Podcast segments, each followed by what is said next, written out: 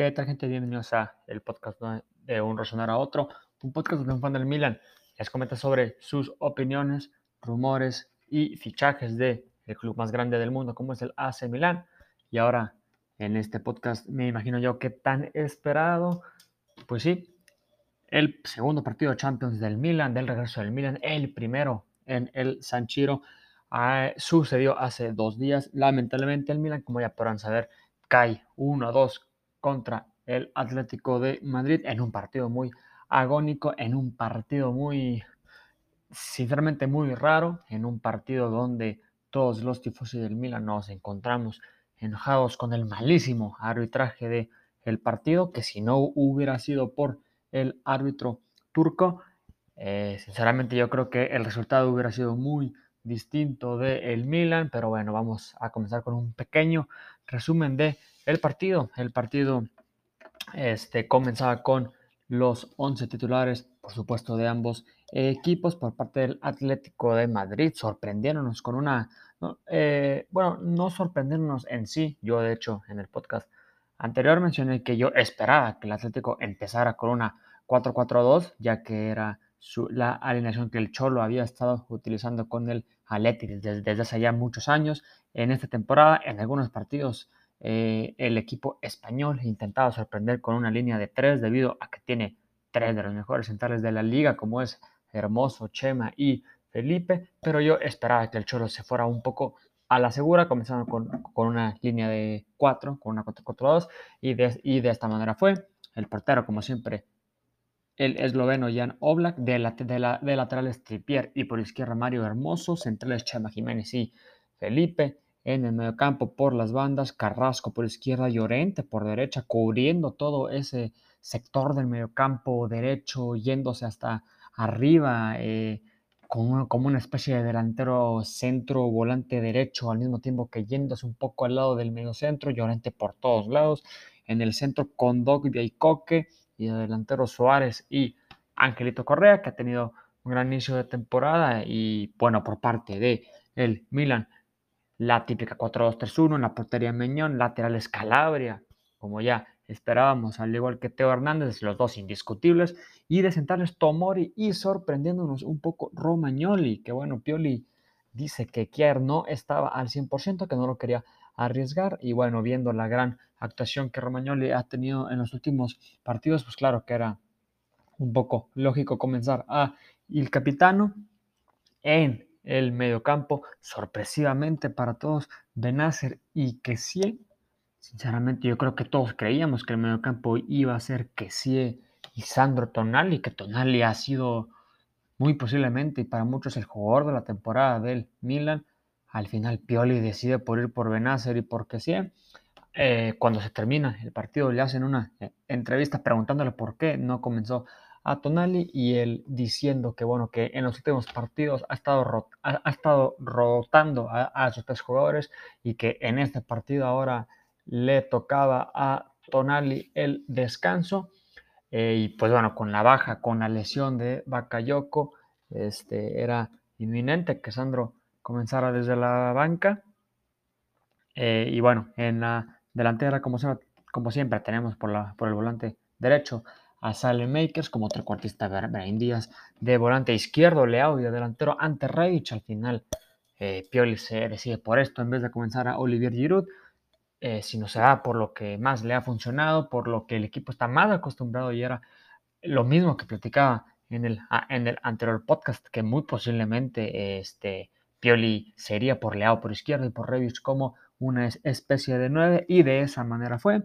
Pero bueno, comienza el partido y el Milan todo lo contrario a lo que sucedió en el Anfield del Milan, impresionantemente dominando al Atlético de Madrid por todos lados.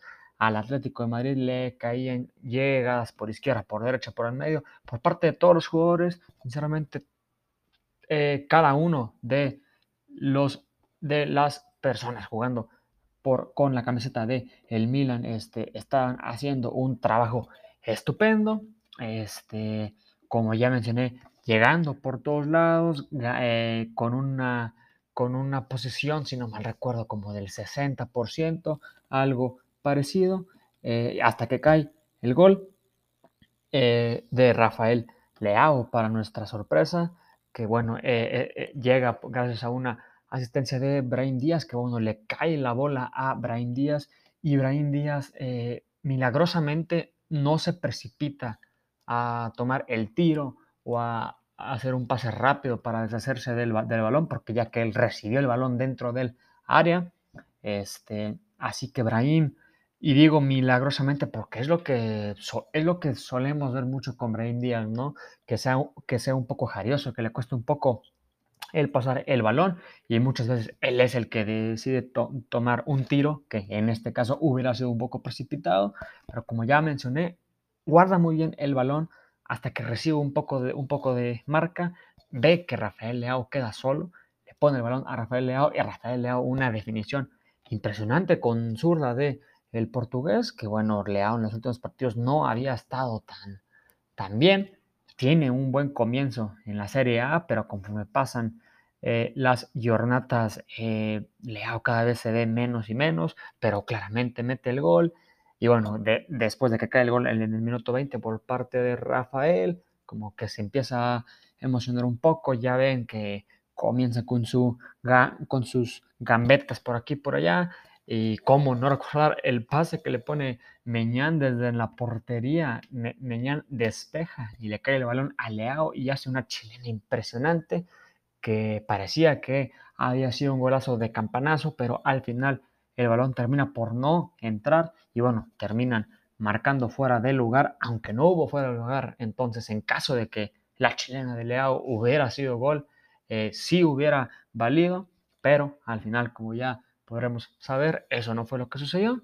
Y bueno, tras el gol en el minuto 20 Rafael Leao, en el minuto 29, una de las dos decisiones impresionantemente malas del el árbitro, eh, que es sacar la segunda amarilla a Frank que sí, que bueno, este, la primera tarjeta amarilla que cae en el minuto 15 podría ser discutible de que fue algo justo, pero esta segunda amarilla eh, no era para segunda amarilla ni aquí, ni en China, ni en ninguna parte, ni en ningún partido. Este, si no hubiera estado amonestado como primera amarilla, tal vez y hubiera estado bien. Digo tal vez porque tampoco considero que hubiera sido para primera amarilla, que si solamente hizo esos dos fouls, que fueron muy leves, no fueron tan, no fueron tan agresivos como podríamos llegar a pensar, solamente hace dos fouls y sale expulsado. Una decisión impresionante del árbitro, pero bueno, desde que, que sí sale expulsado, desde ese instante, el partido toma completamente la vuelta. El Atlético comienza a, atacar cada vez más, más y más. En el minuto, eh, bueno, que es expulsado en el minuto 29 y que Yoli no tarda ni cinco minutos para decir, bueno, tengo que hacer un cambio defensivo, necesito mantener el marcador. Sale ante Revich, que había estado jugando un buen primer tiempo. Sale ante Revich un poco molesto y entra ahora sí Sandro Tonali. Y desde este momento el Milan entra en una especie de línea de 5 muy, muy, muy extraña, sinceramente. Este, yo encontré al Milan jugando como una especie de 5-4-1. No, no, 5-3-1. Eh, este, perdón, eh, algo parecido, no estaba muy seguro. Lo que sí, lo que como yo creí ver al Milan, porque como que los jugadores no se hallaban muy bien en esta formación, eh, es la primera vez que, juegan debido a la, a la expulsión este, indebida, a la expulsión mal hecha por parte del árbitro, que esa expulsión dio completamente, como ya mencioné, giro al, al partido. Entonces creo que queda Calabria como, eh, como carril por derecha y en su contraparte queda Teo Hernández por carril como izquierda tratando de buscar esos contraataques de tres centrales queda Tomori y Romagnoli pero también este, encontramos que Tonali como que baja mucho Tonali casi como una especie de central contención entonces así queda la línea de 5 de el Milan y en el mediocampo queda Benacer, que fue un completo animal. Eh, Benacer estaba por todo el campo en todo el partido, apoyó tanto defensivamente como eh, este, como atacando, un completo guerrero, creo que sería la palabra correcta para el argelino. Y estoy muy feliz de que, eh, de que, eh, de que el jugador esté de vuelta a su forma de la temporada pasada. Claro, antes de que se lesionara Benacer impresionantemente, yo creo que era indiscutible titular con Frank en el mediocampo. Al final, como ya mencioné, se lesiona por casi toda la, temporada y al comienzo de esta no, eh, no tuvo su mejor inicio, eh, perdía muchos balones, no metía buenos pases, no se hallaba muy bien en el sistema de la plantilla, pero al parecer en este último encuentro volvió a su forma habitual, que sí también eh, los 25 minutos que tiene de juego los hace muy bien, pero bueno, como ya mencioné, en el mediocampo queda Benacer, este, al igual que Brian Díaz, que Brian Díaz, claro, ahora teniendo que bajar a defender más, pues Brian Díaz no se halla realmente en esa, en esa posición. Brian Díaz no tiene mucho que ofrecer en esa posición y queda claro solo de, punta Rafael Leao, que tampoco pudo hacer mucho. Este, y en el segundo tiempo, eh, de hecho, en el minuto 57 sale Rafael Leao y entra Olivier Giroud, que es algo mejor, ¿no? Un jugador más aéreo, un jugador que los carrileros puedan subir para meter los centros, un jugador más adaptado a esta línea de 5 que planteó Pioli. Y bueno, sale Brahim Díaz y entra Baló, que Baló yo sinceramente lo veía con un poco de más potencial al jugador senegalés, pensaba que iba a ofrecer más y en este partido Baló no dio una, fue impresionantemente un pasivo para la plantilla, que Baló queda como carrilero este, al final de el encuentro. Y Teo Hernández queda como una especie de tercer central que también subía mucho. Quedó un, un poco rara la, la, formación de el Milan, ya que Teo Hernández, pues muchas veces se veía como un segundo delantero, pero luego lo veías como central, y luego como carrilero, un jugador muy versátil, pero aún así como que no se encontraban muy bien los jugadores del Milan, este, no se entendían muy bien. Y el segundo tiempo para el Atlético de Madrid fue impresionantemente lo dominante que fue contra el Milan. Este, todos eh, y yo incluyéndome, pues claramente creo que el Milan no se debió de haber metido tan atrás, aunque tuvieran solamente un jugador menos. Este, el Milan debió de haber encontrado la forma de mantener al menos un poco más la posesión, aunque no fuera eh, tan en el área rival, pero tratar de tener un poco más de control sobre el encuentro. Eh, claramente esto no sucedió de, de esta forma y el Atlético de Madrid fue un completamente dominante del el partido y bueno, sinceramente era solo cuestión de tiempo para que el Atlético de Madrid anotara un gol y es lo que pasa con el centro del Renan Lodi, que no tuvo un gran partido, pero con el centro de Renan Lodi a Griezmann, Griezmann la agarra de volea y bueno, gran gol por parte del Atlético en el minuto 84. Solamente nos quedaban seis minutos más el agregado para sobrevivir, para al menos lograron llevar un empate y con ese empate y con la goleada del Liverpool al Porto, eh, tener todavía esperanzas ¿no? de quedar como segundo de grupo, empatando contra el Atleti iba a ser un grandísimo resultado. Este, al final cae la segunda mala decisión del el árbitro turco en el partido, en el minuto 90, marcan un penal a favor del Atlético de Madrid. Eh, yo cuando estaba viendo el, partido en, vivo creí que sí era penal de Calulu. Eh, sí vi que fue un error tal vez muy tonto por parte de el francés y los narradores igualmente dijeron que bueno que era un penal claro que Calulu había tocado primero el balón con la mano pero luego de ver unas unas repeticiones este cuando ya se terminó el partido pude ver que, que sinceramente toca al mismo tiempo en la mano de Calulu y de Suárez creo que era, eh, no, no era penal, era para que el árbitro, eh, para que él mismo fuera a checar en el bar si sí fue o no. Al final decía por sí marcarlo, eh, pero sinceramente no era penal y fue la segunda mala decisión del árbitro en contra del Milan. Al final Suárez mete el penal, metiendo su primer gol desde el 2015 en Champions League. Y bueno, eh, el, el Charrúa y el Atlético de Madrid y el Cholo sí se ven como que todo el partido estuvieron muy tensos, que cuando cae ese segundo gol sienten el alivio por fin debido a la gran presión de los tifosi del Milan que no se dejaron de, de escuchar durante todo el encuentro. Al final el Milan termina por perder un partido que, bueno, muchos de los tifosi, también incluyéndome a mí, recuerdo que cuando termina el eh, encuentro pongo un tuit de que, bueno, perdimos, este, el árbitro jugó en nuestra contra, pero eh, sinceramente estoy orgulloso de el Milan. No puede ser que hace dos años no podíamos ni llegar a Europa League con jugadores no tan adaptados, eh, con una plantilla no muy buena, con problemas económicos y verlo al Milan aquí dos años después es impresionante eh, y deberíamos de estar agradecidos todos, todos nosotros por ver a nuestros jugadores tener actuaciones tan buenas como las del día de hoy. El siguiente encuentro de Champions será contra el Porto en casa de el Porto en Portugal.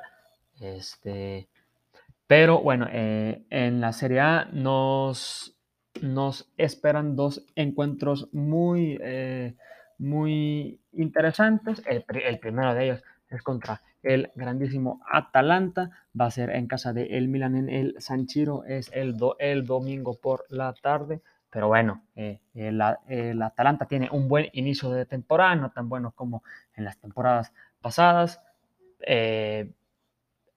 ellos ganan en su, en su partido de Champions también. El martes 1-0 contra Young Boys. Vienen de empatar a 2 este, contra el Inter. Pero bueno, eh, el siguiente encuentro, eh, equivocadamente yo, perdón, va a ser en casa del Atlanta. Va a ser un partido muy complicado para el Milan.